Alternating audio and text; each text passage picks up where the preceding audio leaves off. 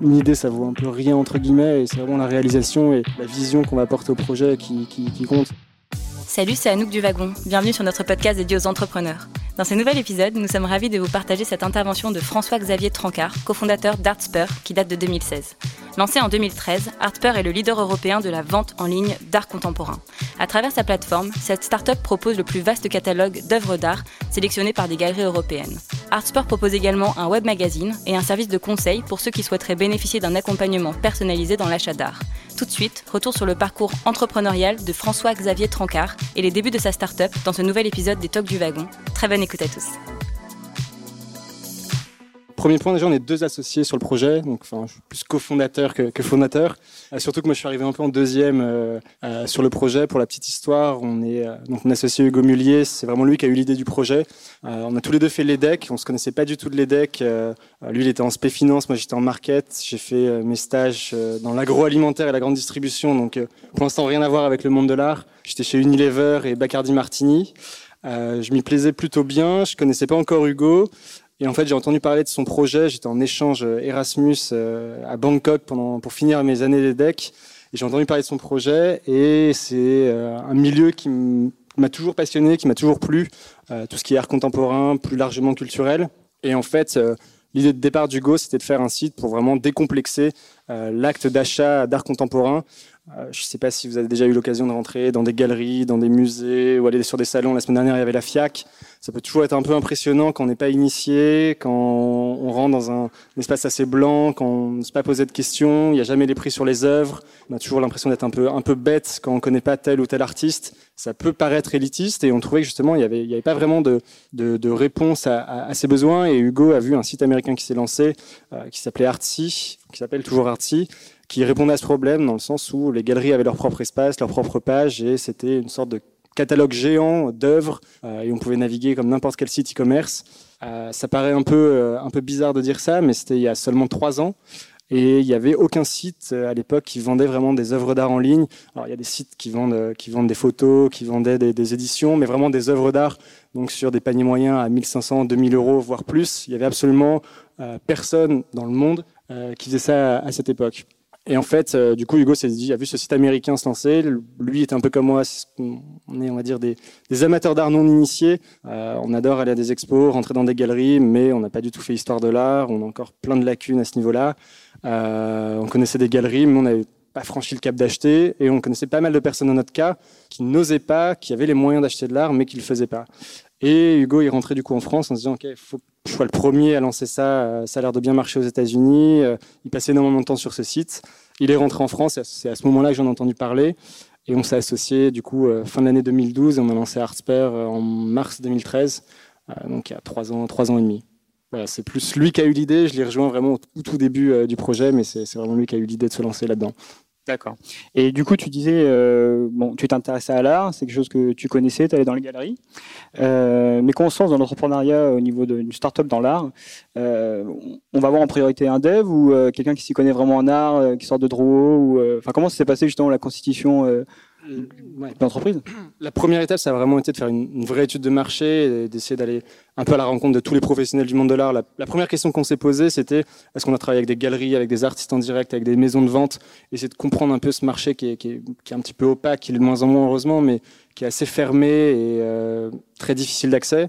Et rapidement, on s'est rendu compte que c'était avec les galeries qu'on devait bosser. Donc, on est vraiment une marketplace spécialisée, euh, dans les galeries. C'est-à-dire qu'on travaille qu'avec des galeries.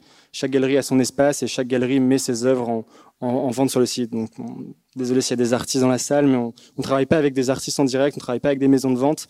Euh, pour la simple et bonne raison qu'on pense que la galerie fait un travail essentiel sur le marché de l'art, d'aller dénicher des artistes, d'aller les, euh, les montrer dans des fondations, dans des, musées, de faire des expositions, de faire des vernissages. Et nous, c'est pas notre vocation, on n'a pas vocation à être galeriste. Et donc, on se décharge un peu de ce côté euh, sélection. Et c'est en quelque sorte assez facile parce que nous, derrière, on fait une sélection de galeries qui elle-même a fait une sélection d'artistes. Donc, il y a une sorte de, double label, on va dire, de qualité. Donc, c'était vraiment la première étape, c'était d'aller rencontrer les, les, les, galeries, comprendre leurs besoins. Euh, ce qui nous a sauté aux yeux, c'est que c'était un marché complètement sous-digitalisé mais même, enfin, même pas digitalisé, euh, j'ai envie de dire. Aujourd'hui, en progression, mais à l'époque, c'était rare pour une galerie d'avoir un site internet. C'est rare pour une galerie de mettre des prix en ligne. C'est rare pour des galeries de mettre les photos des œuvres en ligne. La plupart des galeries n'ont pas de page Facebook. Enfin, c'était en 2013, mais c'était quand même assez aberrant. Et on s'est rendu compte qu'il y avait un vrai besoin parce que le modèle classique de la galerie, c'est-à-dire euh, faire des vernissages dans le marais euh, une fois par mois ou participer à des foires, s'est soufflé un petit peu pour certains, euh, dans le sens où il y a de moins en moins de gens qui s'y rendaient. et voilà, on répondait vraiment à un besoin à ce niveau-là de, leur offrir une nouvelle visibilité, un nouveau canal de distribution. Et justement, quand vous êtes démarché les galeries au début, comment vous avez été reçus Parce que c'est un modèle qui est assez disruptif. Bah, je sais pas comment ça s'est On s'est lancé en 2013, on n'était que deux, donc on gérait un peu, un peu tout à deux. On faisait vraiment du porte-à-porte, euh, d'aller voir les galeries. Euh, ça a été très très compliqué euh, dans le sens où le premier obstacle évidemment c'était elle voyait Internet comme un ennemi, elle voyait Internet comme un comme quelque chose qui allait remplacer ce qu'elle faisait au quotidien. Elle nous comparait un peu à, à, des sites comme, comme Booking, euh, qui avait un peu tué euh, les hôtels ou rendu euh, dépendants les hôtels. Elle nous disait non, j'ai vraiment pas envie de vous donner votre chance parce que sinon vous allez, vous allez m'imposer des choses dont je n'ai pas forcément envie.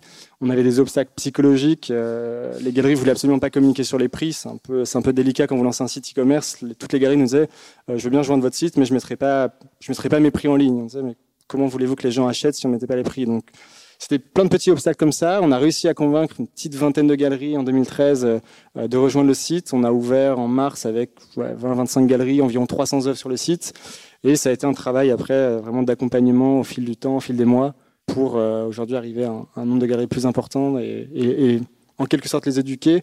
on voit une vraie évolution au bout des trois ans, on va peut-être en parler après, mais de la mentalité des galeries sur vis-à-vis d'Internet. Elles ont, je pense, la plupart commencé à comprendre l'intérêt d'être présent, d'être même pas de vendre, mais d'être présent sur, sur le web. Ça peut vous paraître complètement aberrant, euh, vous qui êtes, euh, vous qui êtes sur Internet et vos ordi toute la journée, mais une galerie, pour un site Internet, elle ne comprenait pas l'intérêt d'avoir un site Internet il y a encore quelques années. Et du coup, comment ça se passe? C'est-à-dire que moi, demain, je suis une galerie, je m'enregistre sur, sur ton site et je peux mettre les œuvres que j'ai en, en stock est-ce que, enfin, je sais pas comment ça se passe justement. Est-ce qu'il y a un système euh, d'abonnement? Comment ça on peut régler C'est presque ça. Nous, la, promesse qu'on fait en plus, c'est qu'on vient aussi sélectionner des galeries. C'est-à-dire qu'en France, je crois qu'il y a environ 3500 galeries.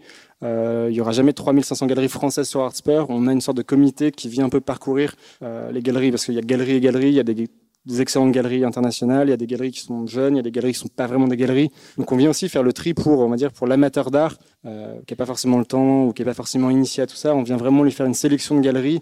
Euh, ça, c'est une de nos premières promesses.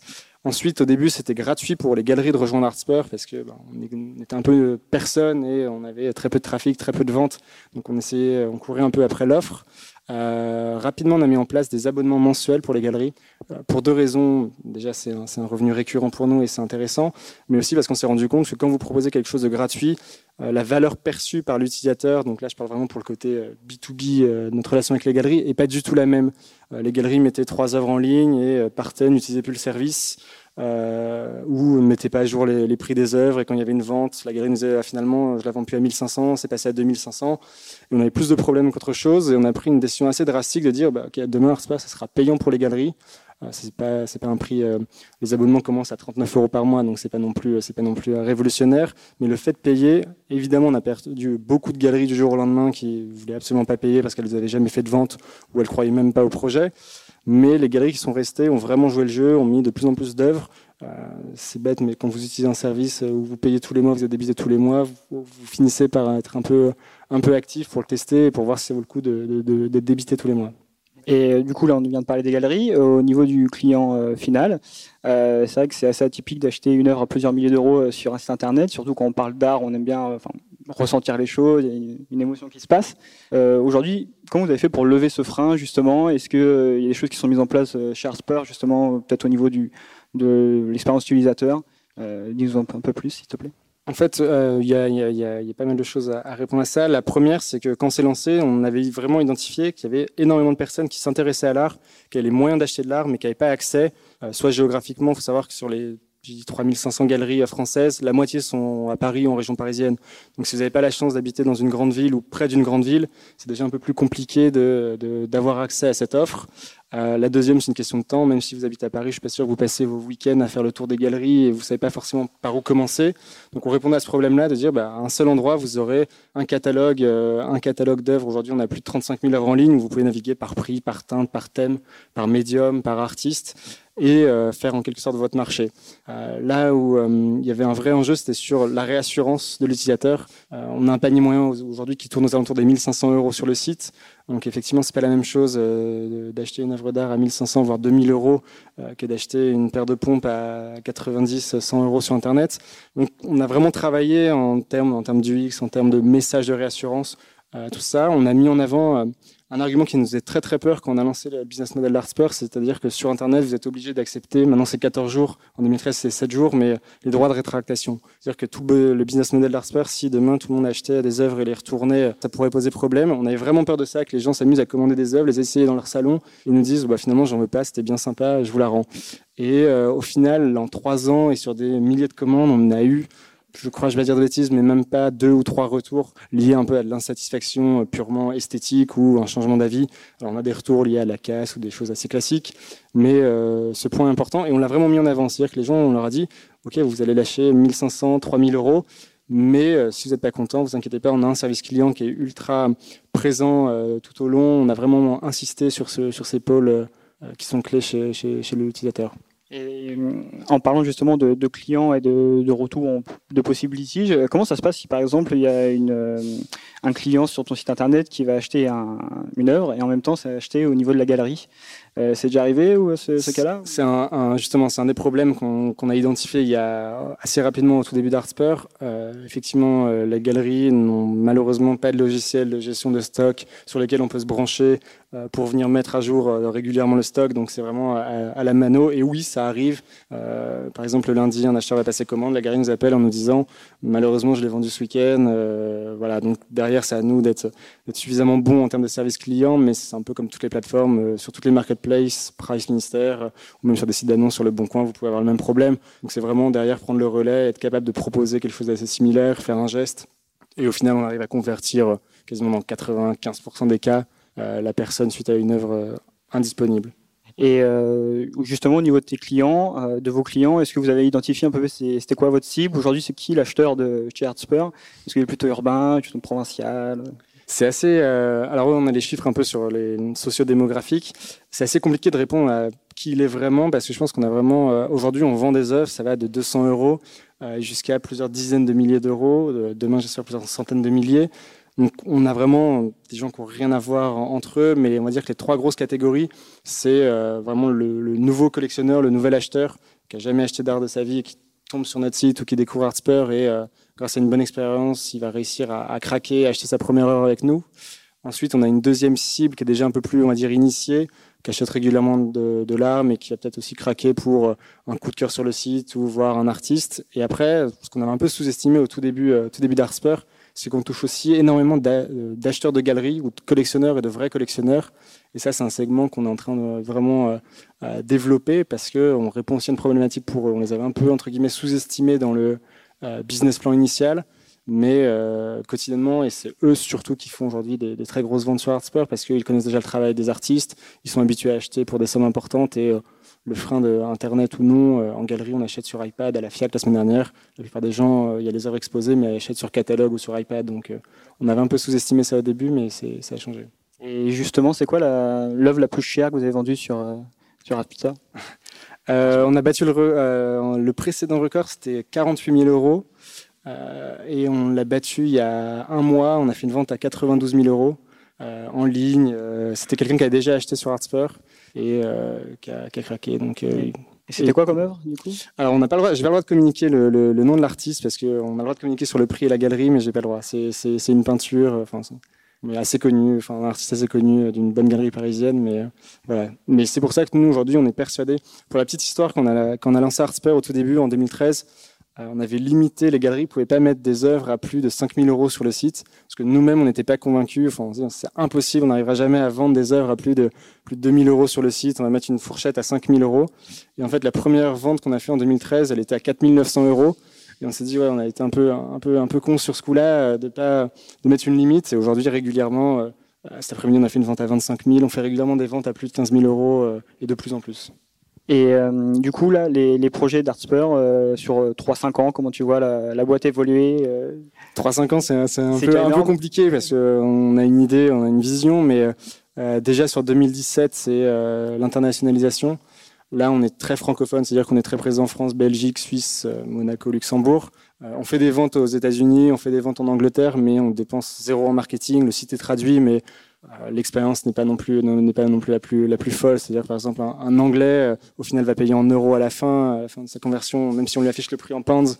À la dernière étape, il aura la bonne surprise de voir que c'est en euros qu'il va payer.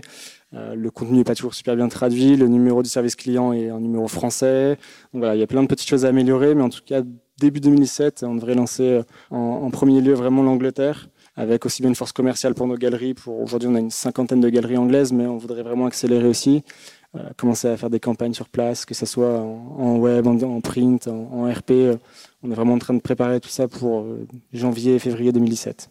au niveau de l'équipe d'Artspur, bon, on est dans une école, enfin une formation de dev. Aujourd'hui, comment ça se passe le développement chez Artspur, l'équipe vous êtes combien? Comment ça se passe? Alors déjà, de manière globale, chez Artsper, aujourd'hui, on est 27, 28, j'espère que j'oublie personne. Euh, on a pas mal recruté en début octobre, donc c'est pour ça que j'ai un petit doute sur le... Je crois qu'on est 27. Euh, on a commencé euh, par, on a fait, je pense, l'erreur de beaucoup de projets. Et à l'époque, il n'y avait pas le wagon. On a lancé Artsper quasiment en même temps que le wagon. On a fait l'erreur de, bosser au début avec une agence parce qu'on sortait d'une école de commerce, on était encore étudiant et on n'y connaissait absolument rien en code. On était incapable de parler avec euh, une équipe technique et je pense comme pas mal de startups, on, on est passé par une agence. On a fait aussi l'erreur de passer par une agence et la deuxième erreur, c'est d'avoir pris le, devis le moins cher euh, pour la construction du site. Euh, on l'a payé pendant, pas mal de temps. Donc le site, on a eu la chance, contrairement à d'autres startups, d'avoir un site fonctionnel la première année. Ça marchait, etc. Mais c'était un véritable château de cartes. C'est-à-dire que dès qu'on demandait la moindre évolution, on a l'impression que c'était la fin du monde et que tout sautait. Euh, donc très rapidement, on s'est dit bon ok, faut accepter. On a fait une erreur. Euh, on est revenu un peu sur nos pas. On a commencé à bosser avec un, dev un peu en, freelance, euh, un peu en part-time. Et très rapidement, on a fait notre première levée de fonds. On l'a débauché. Et aujourd'hui, c'est notre CTO, c'est notre CTO actuel qui a construit une équipe au fur et à mesure. Aujourd'hui, on a une équipe de 7 personnes à la technique, un peu splitté en deux. C'est-à-dire, comme j'expliquais, on a vraiment ce business un peu SaaS pour nos galeries où on leur elle paye un abonnement pas que pour vendre, mais aussi pour avoir des services euh, de newsletter, d'emailing, de gestion de stock, de facturation, etc. Et après, on a une équipe beaucoup plus, euh, beaucoup plus marketplace, beaucoup plus front. Et euh, elle s'est construite au, fil, au fil des ans. Pour le côté technique, on est sur une techno purement PHP, assez spécifique. Je disais ça tout à l'heure en, intro quand on parlait tout à l'heure. Quand c'est lancé, il n'y avait pas encore de site.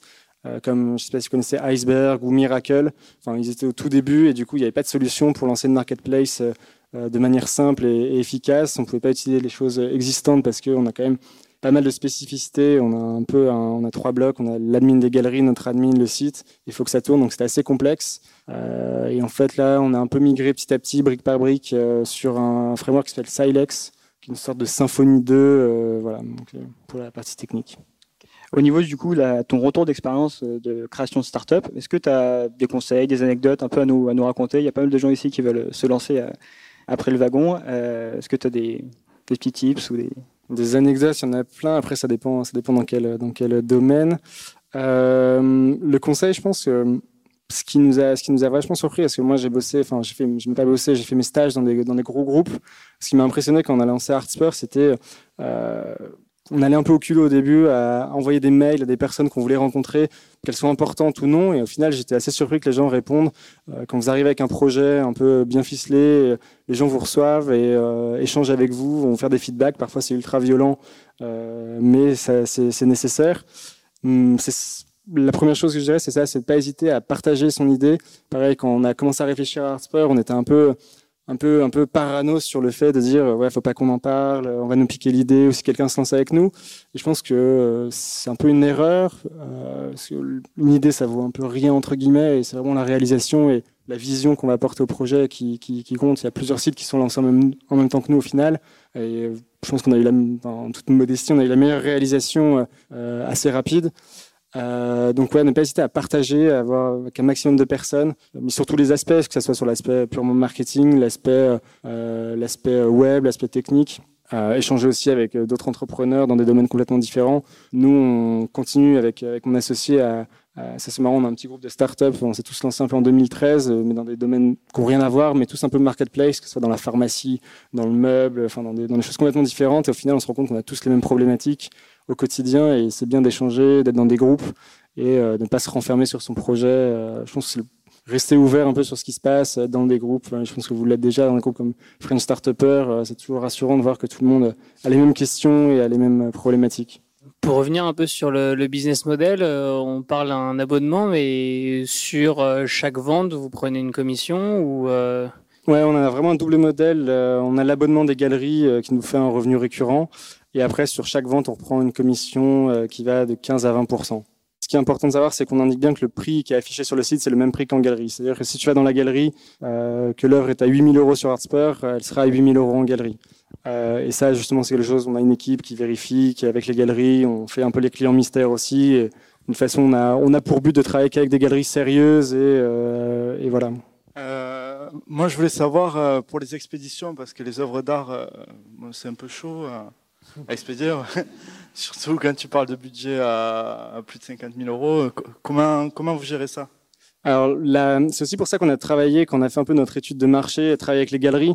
Parce que les galeries, il faut savoir qu'elles ont l'habitude d'envoyer un peu des œuvres aux quatre coins du monde ou d'aller exposer aux quatre coins du monde leurs artistes. Donc, soit la plupart travaillent avec des, transporteurs spécialisés euh, qui savent manier des œuvres d'art, qui savent emballer des œuvres d'art, soit sur des, des, formats un peu plus un peu plus light, sur de la photo, etc. Elles ont aussi des, des, des, conditions avec même des FedEx, etc. Ça se passe plutôt bien. C'est un aspect assez, euh, assez important. Nous, on, se dédouane de toutes les, enfin, on se ah, dédouane. On a mis de côté toute la logistique. On est vraiment une marketplace. Euh, ça passe pas du tout par nous. C'est la galerie qui gère. On a juste intégré un système pour estimer les frais de port en fonction de différentes grilles tarifaires. Et derrière, c'est la galerie qui gère ça de A à Z, qui nous indique juste le numéro d'envoi, les dates de livraison et qui s'occupe des retours. C'est vraiment l'avantage du, on dire, du business model de marketplace, c'est qu'on a zéro logistique, on a zéro stock. C'est pour ça qu'aujourd'hui, on travaille avec quasiment 900 galeries. Euh, on a 35 000 œuvres en ligne. Demain, on va lancer l'Angleterre, on va passer à 50 000 œuvres. On n'a pas de problème de, scalabilité ou de stockage. Contrairement à des modèles de marketplace, je dirais pas forcément non, mais qui euh, gère un peu toute l'authentification en interne, qui gère tout le stockage en interne, et qui du coup ont des problématiques derrière de, et des coûts surtout, parce que ça peut paraître beaucoup de prendre 15-20%, mais au final, si on avait la logistique, si on avait du stockage, il ne resterait pas grand-chose euh, à la fin. Et évidemment, on a des problèmes de casse pour répondre à ta question, euh, mais on essaie aussi d'éduquer les, galeries là-dessus. Et après, malheureusement, même pour avoir des retours d'expérience, et avoir vu des photos, même parfois quand une œuvre est super bien emballée, dans une caisse en bois, etc., tu peux arriver et quand tu vois comment elles sont maniées parfois quand ça part en avion. Mais euh, on a fait des ventes en Australie, au Mexique, euh, on a fait des, ventes un peu partout. On a fait la plus grosse vente en termes de, poids. On a livré une sculpture à Londres qui faisait 300 kilos. Et c'est assez drôle parce que le, le, le mec l'a reçue chez lui et elle passait pas sa porte. Elle, enfin, rentrait pas, elle rentrait pas chez lui. Et du coup, on a dû. et c'est là où Artsper a une un rôle à jouer, c'est que la galerie, le transporteur a déposé l'œuvre devant en disant bah, désolé, euh, je la laisse là dans tous les cas. Et nous, notre service client a pris le relais. Il y a une grue qui est venue, qui l'a fait passer par le jardin. Enfin bref, c'était une histoire, mais en tout cas, voilà, pour montrer que c'est possible de livrer euh, n'importe quoi, n'importe où entre guillemets euh, aujourd'hui. Et même sur, sur toutes ces questions-là, même on a souvent la question, on, on vend pas mal aux États-Unis ou même en Suisse, et il y a encore des problématiques de frais de douane. Euh, sur les œuvres d'art, enfin même sur tout. Et euh, aujourd'hui, on prend le relais sur pas mal de sujets comme ça, notre service client, parce que soit la, les galeries n'est pas forcément réactive, n'est pas forcément compétente, c'est quelqu'un qui a dépensé 5000 euros chez nous, si on met 48 heures à lui répondre pour lui dire que son œuvre est bloquée en douane, c'est un peu compliqué. Donc on essaie, enfin, on investit énormément en termes de service client, en termes d'échange de, avec, euh, avec l'utilisateur. Est-ce que vous pourriez nous donner une idée en volume du nombre d'œuvres vendues par an? Et ensuite, euh, si c'est possible et si c'est public, le montant de l'abonnement pour une galerie d'art et est-ce qu'il est variable en fonction du nombre d'œuvres euh, mises en ligne? Je vais, commencer par le chiffre que je peux, donc le montant de, l'abonnement. Euh, on a quatre abonnements. Donc il y a un abonnement qui est free, c'est-à-dire qu'une galerie peut mettre des œuvres gratuitement sur Artspur, enfin peut rejoindre Artspur gratuitement. La seule, différence, c'est qu'il n'y aura pas son nom sur la fiche de l'œuvre, elle n'aura pas de page galerie, elle n'aura pas certaines options dont je vais parler après dans les autres abonnements. Et c'est surtout que le, le, petit, trick, c'est qu'on a mis une commission à 20% sur l'abonnement gratuit. C'est-à-dire que la plupart des galeries nous rejoignent en disant OK, je vais tester. Elle fait une vente à 5000 euros, on prend 20%. Elle va vite passer dans les abonnements où on prend plus que 15%, euh, voire un abonnement, un abonnement gold où on prend que 12% pour les très très grosses ventes. Euh, donc ça c'est le premier. Et après c'est 39 euros, euh, 69 euros et 99 euros. Et ce qui change, outre la commission, c'est euh, il y a des services d'emailing, il y a des services de mettre des œuvres en anonyme, il y a des services de contact avec euh, les utilisateurs. on l'a supprimé, on est revenu là-dessus, mais euh, c'est une, euh, un, un, bon enseignement. On avait permis à certaines galeries de cacher les prix, de faire des prix sur demande, parce qu'on a des problématiques sur des œuvres très chères, sur des œuvres à 90 000 euros. Euh, la galerie n'a pas forcément envie que son prix soit public. Euh, ça pose des problèmes. On a aussi des galeries qui représentent parfois le même artiste et qui n'ont pas les mêmes prix. Enfin, c'est le marché de l'art dans toute sa splendeur. Et du coup, on avait mis cette fonctionnalité-là. Et il y a trois semaines, on a décidé de la supprimer parce qu'on s'est dit, mais ça va complètement à l'encontre de notre vision de démocratiser, etc tant pis, on préfère, aujourd'hui on a 35 000 œuvres, on préfère se passer de quelques œuvres, quelques artistes qui veulent pas mettre leur prix, mais on veut que l'utilisateur euh, puisse naviguer sur Artspur et jamais à se dire, bah, ok, et surtout que c'était assez déceptif parce que vous arriviez, vous voyez des trucs sympas, euh, vous faisiez demande de prix, vous receviez par mail le prix, vous disiez que c'était 15 000 ou 20 000 euros, euh, ça peut, ça peut, ça en refroidissait plus d'un, donc on est revenu complètement en arrière là-dessus. Pour répondre à ta question sur le volume, on communique pas notre chiffre d'affaires. Euh, parce que notre chiffre d'affaires, c'est vraiment les commissions plus les abonnements. En revanche, pour te donner même la progression, la première année, on n'a quasiment pas fait de vente, pour être tout à fait honnête. Euh, L'année dernière, en termes de, volume d'affaires par mois, on tournait plus aux alentours des 50 000, 60 000. Et là, sur des mois comme euh, septembre-octobre, on est plus aux alentours des 350, 400 000 euros de volume par mois. Comment vous avez pensé votre parcours client sur le site? Je, suis complètement néophyte, j'arrive sur le site et là, c'est quoi mon menu déroulant j'ai envie d'acheter une peinture, mais je, je, je devrais donner le micro. Il y a notre product manager qui est dans la salle, euh, qui, qui, nous explique le parcours client. Mais euh, non, non, je plaisante. Euh, enfin, si, il est vraiment là, mais c'est assez marrant. C'est un sujet. En, en, fait, ce qui a été très compliqué, c'est qu'on est sur un marché où on n'est pas les premiers. Il y a le site américain, mais on n'a pas les mêmes best practices que on peut pas aller regarder Azos, on peut pas aller regarder des sites de fringues parce qu'on est sur des paniers très très élevés. Euh, 1500 euros, c'est peu pour le marché de l'art, mais c'est énorme pour le e-commerce. Euh, c'est très dur de benchmarker sur sur des sites euh, qui vendent des produits. Il y a des sites comme on regarde des sites comme Vestiaire Collective ou Collector Square qui vendent des sacs Hermès, etc. d'occasion à 1500 balles. Mais euh, on l'a un peu pensé en termes de de ce que l'utilisateur cherchait. On voulait surtout pas reproduire les codes du marché de l'art avec des mouvements, des choses très compliquées. On voulait vraiment rester simple. Et aujourd'hui, si tu regardes notre catégorie tri, c'est vraiment, euh, tu peux regarder toutes les œuvres. Et ensuite, c'est peinture, photo, sculpture. Euh, c'est vraiment, c'est vraiment ça. Et le principal changement, on s'est rendu compte que les gens avaient envie de voir des œuvres et pas forcément des artistes. Euh, au tout début, on mettait vachement en avant l'artiste. On s'est dit les gens vont chercher par artiste, vont chercher les peintres, vont chercher les sculpteurs ou euh, les street artistes. Et au final, non, les gens naviguent plus par œuvre euh, que par euh, que par ces que par ces choses-là. Et après, une fois que tu es dans la catégorie, tu peux descendre. Si tu es dans peinture, tu peux descendre dans peinture street art. Tu peux vraiment descendre à un niveau assez assez bas. Et petit à petit, on a rajouté des filtres. Ça a fait bondir nos galeries au début, mais typiquement aujourd'hui, tu peux chercher par teinte, teinte des œuvres. Par prix des œuvres, par thème, par tag, par orientation, si tu cherches une œuvre paysage ou portrait, tu peux aussi, donc on a rajouté au fur et à mesure un peu euh, des clients qui nous demandaient ça. Euh, je me demandais, est-ce qu'il n'y a pas une tentation de l'enchère en fait euh, autour des œuvres d'art? Quand vous fixez un prix, est-ce qu'il n'y a pas des personnes qui seraient tentées, des clients que vous avez, de surenchérir quand les, les œuvres sont vraiment demandées? Euh, C'est plus l'effet inverse dans le sens où c'est plus des gens qui viennent nous voir en disant euh, c'est à 5000 euros, je vous la prends à 4500 euros. Euh, les enchères, c'est très compliqué. Enfin, d'un point de vue français, euh, d'un point de vue réglementation, il y a ArtPrice justement qui est parti aux États-Unis pour ça, parce que c'est pas facile de faire des enchères en ligne en France et même maintenant en Europe. C'est pas du tout un, un métier, une chose qui nous intéresse avec mon associé, donc on a un peu mis un peu mis ça de côté. En revanche, sur la partie négociation prix, on est en train de réfléchir à un module où justement faire faire des offres sur certains niveaux de prix. Euh, parce que pour être honnête, en galerie, quand tu vas dans une galerie euh, pour des œuvres à plus de 5 6 000 euros, voire à 10 000 euros, euh, tu peux avoir une remise, tu peux avoir, tu peux avoir des offres, et on veut justement l'automatiser sur le site et que tu puisses proposer ton prix, mettre ta carte bleue, payer si la galerie l'accepte et débiter l'œuvre est à toi. Amazon fait ça très bien sur ses offres. Là, c'est quelque chose qui devrait sortir d'ici la fin de l'année parce que on sait que sur des sur des gros paniers, ça peut, ça peut nous aider à débloquer. Aujourd'hui, on le fait de manière, sur, on a un intercom sur le chat, les gens nous disent, je suis intéressé, je la prends à 4005, on appelle la galerie. C'est pas très scalable comme solution, donc on essaye de, de l'automatiser et voilà. J'imagine que l'argument principal pour convaincre les galeries de travailler euh, avec vous au départ, c'était euh, de toucher un public euh, auquel elles n'avaient pas accès. Et comment vous, vous avez fait pour justement vous faire connaître auprès de cette première cible que vous aviez identifiée, c'est-à-dire des gens qui sont amateurs d'art et qui ont envie d'acheter mais qui poussent pas forcément les, voilà, les portes des galeries et qui savent pas s'ils ont le budget ou pas? C'était compliqué, c'était un peu du dire du bricolage. On a lancé le site, euh, tout est parti, euh, tous nos fonds au début sont partis dans le site, donc on n'avait rien en market. Euh, et ça a été un peu du bouche à oreille. on a fait des petits partenariats à droite à gauche, on s'est associé à des événements et petit à petit on a senti que ça, prenait. la chose qui nous a aidé, et c'était assez marrant parce qu'aujourd'hui c'est devenu quelque chose de central dans, dans le business d'Artsper, c'est qu'on a lancé un blog avant de lancer le site, vraiment un blog pour euh, commencer à faire parler de nous, faire parler un peu, euh, imposer un peu la marque et imposer un peu un ton. On a fait des articles de blog sur, sur, sur notre site, c'est-à-dire au lieu de faire des articles très marché de l'art ou les critiques d'art euh, assez compliquées, très compliquées. On a fait des articles un peu décalés sur 10 euh, choses à savoir sur euh, Andy Warhol, 5 anecdotes sur Jeff Koons, etc.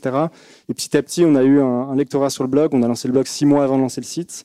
Et du coup, voilà, on a commencé à récolter des adresses mail, à, faire, à faire ça. Et après, ça a vraiment été du bouche à oreille de la communauté. Et petit à petit, euh, voilà, mais la première année, c'était vraiment du bricolage avec des partenariats, d'une manière parfois un peu, un peu plus pirate euh, pour récupérer des adresses mail.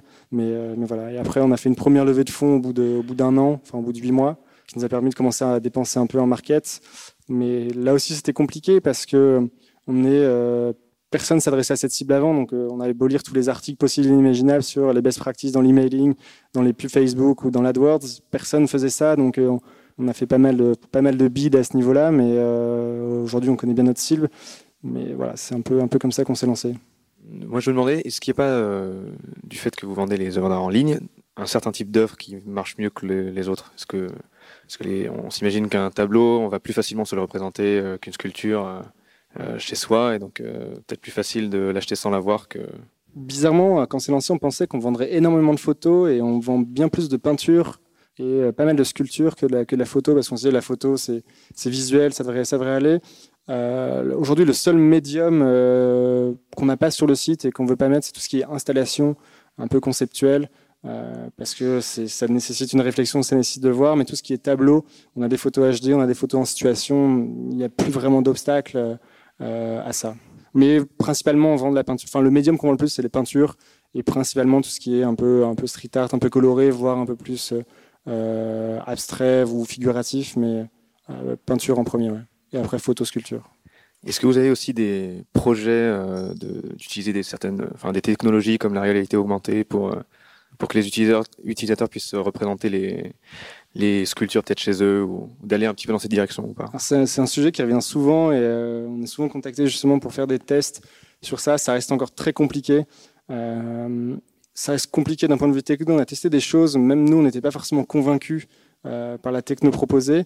Et la deuxième, euh, le deuxième obstacle, c'est qu'on est une marketplace, c'est-à-dire qu'on malheureusement, on n'a pas la, main sur les produits qu'on vend. Euh, c'est un avantage pour tout ce qui est logistique, stockage. Mais demain, pour faire de la réalité augmentée, il faut un certain type de photos, ou même pour les sculptures, pour la visualisation 3D, il faut certains appareils, il faut avoir l'œuvre avec soi. Et malheureusement, ça demanderait aujourd'hui des investissements assez colossaux euh, pour récupérer toutes ces infos-là et on ne pourrait pas le proposer de manière systématique. Et c'est un peu plus compliqué. On réfléchit plus à des, à des mises, en, situation un peu plus améliorées, qui est de la vraie réalité augmentée euh, euh pour chez soi. Mais c'est des choses sur lesquelles on travaille. C'est quoi le type de contraintes que vous posez aux galeries sur la présentation des œuvres et comment est-ce que vous avez un peu organiser ça pour aussi assurer que ce soit le, mieux présenté ou que ça, le rendu soit le meilleur, que aussi ce soit le cas euh, sur différents supports, etc. Enfin, et comment soit uniforme aussi d'un endroit, d'une galerie à une autre, j'imagine, ou d'une œuvre à une autre. Euh, donc vraiment les, les contraintes techniques qu'on impose. C'est en fait chaque galerie a, son back office. Et pour mettre une œuvre, la galerie doit nous renseigner des champs obligatoires que ce soit des informations techniques en termes de, euh, de dimension, de médium, de technique utilisée, donc pour que ça soit uniforme, avec toutes ces, toutes ces infos. Et après, c'est vraiment sur le visuel que ça se joue. Donc nous, on impose à chaque galerie de fournir une photo HD de la photo détourée, c'est-à-dire la photo sans son cadre, vraiment l'œuvre en elle-même. Et après, on l'impose pas parce qu'elles n'ont pas toutes, mais des photos de mise en situation, des photos avec le cadre. Et c'est sur cette photo vraiment que tout se joue, dans le sens où on lui demande un certain nombre de pixels, un certain nombre de, poids, etc., pour derrière pouvoir l'utiliser. C'est d'ailleurs problématique parce qu'on c'était, c'est assez drôle. Certaines galeries ne savent pas du tout redimensionner une photo, ne savent pas du tout uploader une photo même. Donc on a développé un peu des outils de plus en plus, euh, on va dire, friendly pour elles, euh, pour l'upload, mais euh, on impose, on impose, c'est la seule chose qu'on impose aux galeries, c'est ça. Petite question, est-ce que vous vendez de, l'assurance avec les œuvres? Alors l'assurance, c'est compris dans la livraison, c'est-à-dire que quand les galeries envoient des œuvres, c'est pour ça qu'aujourd'hui on est assez tranquille là-dessus. Si votre œuvre arrive cassée chez vous, l'assurance de la galerie prend le relais, l'assurance du transport le fait. On est en train de réfléchir après pour assurer les œuvres chez le client. Euh, il y a l'assureur numéro un dans le monde qui s'appelle Iscox, euh, qui est américain, et on se rapproche d'eux un peu en ce moment. Ça reste assez compliqué en termes de, coûts, en termes de, ça reste vraiment des gros collectionneurs, et on n'est pas forcément sur un segment 1500-2000 euros. Euh, du coup, c'est quoi votre channel marketing le plus, le plus efficace? Est-ce qu'on arrive à vendre des, des œuvres à 1500-2000 euros avec une ad Facebook? Euh, Est-ce que les gens qui veulent acheter une œuvre d'art vont taper sur Google acheter œuvre d'art? Comment est-ce que vous faites pour vous démarquer euh, sur les channels? Alors malheureusement, très peu de personnes tapent acheter œuvre d'art dans Google. Le volume est assez, assez faible pour l'instant. Il est en augmentation depuis, depuis 3 ans, c'est assez marrant de voir l'évolution. D'un point de vue gratuit, évidemment, le SEO chez nous, c'est ultra important. Euh, parce qu'aujourd'hui, quelqu'un qui va taper euh, acheter euh, Jeff Koons ou acheter Andy Warhol, on va ressortir dans le top 3 et ça nous ramène un trafic assez, assez, assez fou. Même sur des choses comme peinture abstraite, on essaie de remonter sur des catégories et ça nous ramène un trafic qualifié, même si c'est pas toujours le cas. On a beaucoup de, de, gens qui sont en histoire de l'art qui viennent faire des biographies sur les artistes qu'on représente, donc on essaye un peu de, de, de distancer ça. Après, le plus qualifié, mais aussi du coup un peu plus cher, c'est vraiment AdWords dans le sens où euh, on est vraiment sur des, mots-clés très spécifiques euh, ou des artistes très spécifiques. Et ça, ça nous rapporte pas mal parce que c'est vraiment direct, c'est qualifié, ça peut convertir même directement. On fait des ventes parfois, euh, première visite, le, la personne connaît l'artiste, elle va acheter. Facebook nous sert plus euh, comme moyen un peu inspirationnel, faire découvrir le site, mais marche plutôt bien en, termes de touchpoint quand on regarde nos, nos conversions. Parce que quelqu'un qui arrive sur Artsper ne va pas acheter la première fois, il y a quand même pas mal de temps avant que vous craquiez pour une œuvre à 2000 ou 3000 euros. Il y a plusieurs visites, mais dans les premières visites, Facebook revient souvent, ou Facebook revient à, certains endroits. Euh, ce qui marche très fort chez nous, c'est Criteo. Parce qu'une fois que vous êtes venu sur Artspur, on ne va pas vous lâcher. Vous allez voir votre œuvre que vous avez, vous avez bien aimée à 3000 euros, euh, vous suivre pendant, un mois et vous allez finir par craquer. Donc, euh, Criteo marche plutôt bien. Et enfin, l'emailing. On, on a réussi à construire une base assez importante de personnes euh, amateurs d'art et on a la chance d'avoir un contenu varié et on fait pas mal d'emailing avec des bons taux d'ouverture et ça convertit pas mal. Et toujours un peu, c'est du gratuit, enfin quasiment du gratuit. On a un CRM assez poussé de suggestions. On a bossé sur pas mal d'algo de recommandations, c'est-à-dire que demain, vous pouvez suivre tel ou tel artiste, mettre cette type d'œuvre dans votre wishlist. On est capable de vous faire des suggestions un peu push par mail euh, sur des œuvres assez similaires euh, dans votre gamme de prix, dans, votre, dans, votre, dans la teinte que vous avez choisie, etc. Et c'est des mails qui performent assez bien, euh, comme le mail. Tout à l'heure, on parlait des enchères, je ne sais plus qui a posé la question. On a un mail qui part, je crois qu'il part le, lundi. On appelle ça le mail alerte artiste parce que c'est les gens qui suivent tel artiste? Et dès qu'on a des nouveautés, le lundi ils reçoivent toutes les nouveautés des artistes qui suivent et c'est assez impressionnant parce que dans la soirée justement on fait des ventes sur ces sur ces mails qui sont envoyés parce qu'on a des artistes qui sont je vais dire rares mais qui sont assez peu un peu productifs où on a très peu d'œuvres euh, qui sont assez recherchés. Et généralement, ce mail performe plutôt bien si vous suivez l'artiste. Ah, tu parlais d'un temps avant, avant l'achat. Est-ce que vous avez une idée de ce que ça représente à peu près le temps moyen euh, entre la première visite et l'achat en, toute honnêteté, il faudrait regarder, euh, ce qui est compliqué, il faudrait regarder peut-être par, par niveau de prix aussi. Je pense que sur des niveaux de prix beaucoup plus importants, il y a pas mal d'échanges, il y a pas mal de, choses, donc on n'est pas forcément capable de dire la personne Analytics nous fournit un chiffre, mais j'y crois pas trop. Surtout qu'il y a pas mal de gens qui vont venir, qui vont nous découvrir par euh, au bureau, sur leur mobile, et qui vont venir chez eux tranquillement commander. Donc euh, ce chiffre-là est assez assez compliqué euh, à savoir. Le seul chiffre qu'on a qui est assez assez pertinent, c'est sur la création de compte. Quelqu'un qui se crée un compte, généralement achète. la personne qui, se crée un compte et qui achète derrière, c'est environ 10 jours, 10-12 jours après achat. Enfin après création de compte, pardon. On est contacté tous les jours par, euh, par des particuliers qui nous disent j'ai acheté ça il y a 5 ans euh, ou j'ai retrouvé ça dans mon grenier, est-ce que vous pouvez le vendre? Euh, le principal obstacle euh, qui se pose à ça, c'est l'authentification. C'est aussi pour ça qu'on bosse avec des galeries, c'est-à-dire que les galeries, euh, quand vous achetez une œuvre par Artspur, elle va être authentifiée soit par l'artiste avec un certificat, soit par la galerie, soit par les ayants droit de l'artiste, et ça rassure. on a toute la traçabilité de l'œuvre. Si demain vous venez me voir avec un tableau et vous dites bah, je veux le revendre, vous n'avez pas forcément le certificat, on ne sait pas où vous l'avez acheté, et ça devient assez compliqué. Et malheureusement, dans le marché de l'art, il y a pas mal de, de problématiques de faux de contrefaçon et on n'a pas encore trouvé de solution à, ça. Et euh, c'est aussi notre, notre conviction personnelle de travailler qu'avec des galeries euh, pour tout le côté un peu, un, peu, un peu sérieux et même vérifier l'état des œuvres. Ça deviendrait assez complexe et on rentrera dans un business model qui, enfin, je vais pas dire qui nous fait peur, mais qui nous intéresse pas trop au final. Il y a des sites comme Expertissime qui le font très bien, euh, où ils ont des experts, où vous livrez votre œuvre chez eux, l'expertise, ils les mettent en ligne, comme Vestiaire Collective le fait pour les fringues. Et euh, ce pas des modèles qui nous font rêver d'un point de vue personnel. Par rapport aux chiffres que tu as annoncés tout à l'heure en termes de volumétrie, quelle est la proportion d'acheteurs qui revient systématiquement sur votre site? Et deuxième question, qu'est-ce que tu penses de l'engouement en fait des, des acheteurs des pays émergents? Euh, sur le, le, le, taux de repeats, si j'ai bien compris, c'est ça que tu, tu voulais savoir, on, on, le calcule de manière historique. Euh, on se pose encore la question de savoir la, méthode, la meilleure méthode de calcul sur le taux de repeat parce que on n'achète pas des œuvres d'art euh, tous les mois, euh, voire pour certains tous les ans. Du coup, pour l'instant, on fonctionne un peu en historique euh, et on fonctionne un peu au mois. Pour te dire, par exemple, sur le mois de septembre, sur l'ensemble de nos acheteurs, il y en avait, il y en avait 18% qui avaient déjà acheté au moins une fois sur Artspur. Donc on a un taux, enfin on est assez content de notre taux de repeat et on le voit assez, assez, assez souvent des acheteurs qui réachètent. Et ce qui est encore plus amusant et intéressant pour nous, c'est que le deuxième achat ou le troisième achat, à chaque fois, le montant, le montant du panier prend en moyenne 20-25%. C'est-à-dire qu'on sent que les gens, euh, sur leur premier achat, vont acheter quelque chose peut-être à 700-800 euros. Le deuxième euh, vont passer à 1200. Et petit à petit, ça augmente, euh, ça augmente parce qu'ils sont rassurés, ils ont une bonne expérience et ils se sentent, ils se sentent un peu pousser des ailes derrière. On a eu des très grosses ventes. La, la, personne la première fois avait acheté quelque chose à 500 euros et derrière elle s'est dit ok c'est bien passé, ils sont sérieux, je peux me permettre d'acheter la toile que j'avais vue à 8000 euros euh, sans problème. Donc, euh, et on travaille tout ce qui est repeat. voilà, on n'a pas encore. C'est un sujet qu'on étudie en ce moment, une saisonnalité des acheteurs, c'est-à-dire que est-ce que là en fin d'année, on sait qu'avec la FIAC, avec Noël, certainement des personnes qui vont réacheter, mais il y a aussi des, des côtés, quelqu'un qui a eu ça qui, tous les ans à sa prime en mars. Est-ce qu'on n'a pas intérêt à le retargeter fin février pour lui dire coucou, il y a un an, tu avais acheté, pense à nous cette année on réfléchit à des, choses comme ça, un peu anniversaire de commande, parce qu'on est persuadé qu'il y a des gens qui tous les ans vont craquer euh, pour s'acheter une œuvre. Et sur ta, question sur les, pays émergents, euh, on vend de plus en plus, effectivement. Je ne sais pas ce que tu appelles pays émergents. Bah, euh, l'intérêt des suscité en fait par les acheteurs des, enfin, des, nouveaux riches et tout ça quoi. pays émergents, Asie Pacifique, Moyen-Orient, etc. Quoi. Alors euh, pour la, toute la partie Asie, on fait des ventes, mais euh, dans des pays plus comme Singapour, on a fait des ventes en Corée, euh, on a fait une vente à Hong Kong, mais je dirais pas que c'est sur le côté émergent, je dirais plus que c'est bah, voilà, des, des, personnes qui s'intéressaient déjà à l'art.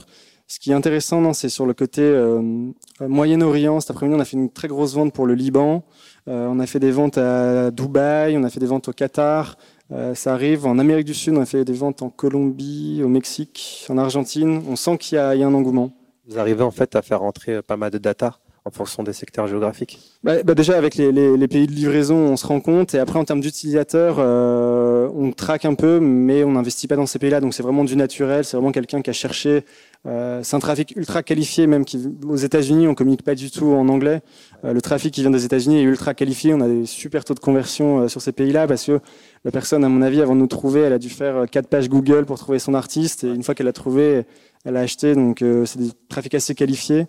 Et effectivement, c'est des, l'Asie, pas forcément, mais ce qui est Moyen-Orient, c'est, quelque chose qu'on cherche à, toucher d'une manière ou d'une autre. Merci. Il me reste une question. Euh, dans l'art, donc, euh, la valeur d'une œuvre, elle est un peu corrélée à sa rareté. Est-ce qu'en les mettant en ligne et donc en les rendant accessibles au plus grand nombre, finalement, quelque part, on n'atteint pas un peu cette valeur et on la diminue? Euh, oui, oui et non, parce que par exemple, quand vous achetez une photo, vous savez très bien qu'elle est tirée en 8 exemplaires, qu'elle soit vendue par quatre galeries différentes et qu'il y en ait quatre en ligne sur Artspur. Au final, ça va rien changer. Le, prix, c'est vraiment euh, l'artiste en lui-même qui va le fixer sur Artspur. Vous pouvez aller faire un tour. Il y a des choses à 500 euros. Vous allez vous dire pourquoi c'est 500 euros, alors qu'à côté, l'artiste qui présente dans le même format est à 4000 euros. Donc, il y a aussi d'autres critères que, que, la rareté qui rentrent en compte. Et non, cette rareté, nous, euh, on vient pas inonder euh, le marché. Vous avez des artistes qui marchent très bien, qui sont très cotés. Justement, on a très peu d'œuvres sur le site et ça contribue. On laisse l'œuvre en ligne. Vous allez, tu as donné le nom, mais des artistes, des street artistes assez connus. Vous allez sur Artspur, vous verrez qu'il y a 40 œuvres, 40 œuvres en ligne. Il y en a 39 qui sont en sold out. Il en reste une. Et je pense qu'elle va être vendue très rapidement. Donc non, cette rareté, euh, justement, on, joue ça aussi avant. Quand on vendait une œuvre, on l'a supprimée d'Artspur. La galerie nous demandait de la supprimer. Maintenant, on la laisse. Il y a un rond sold out, le prix est caché.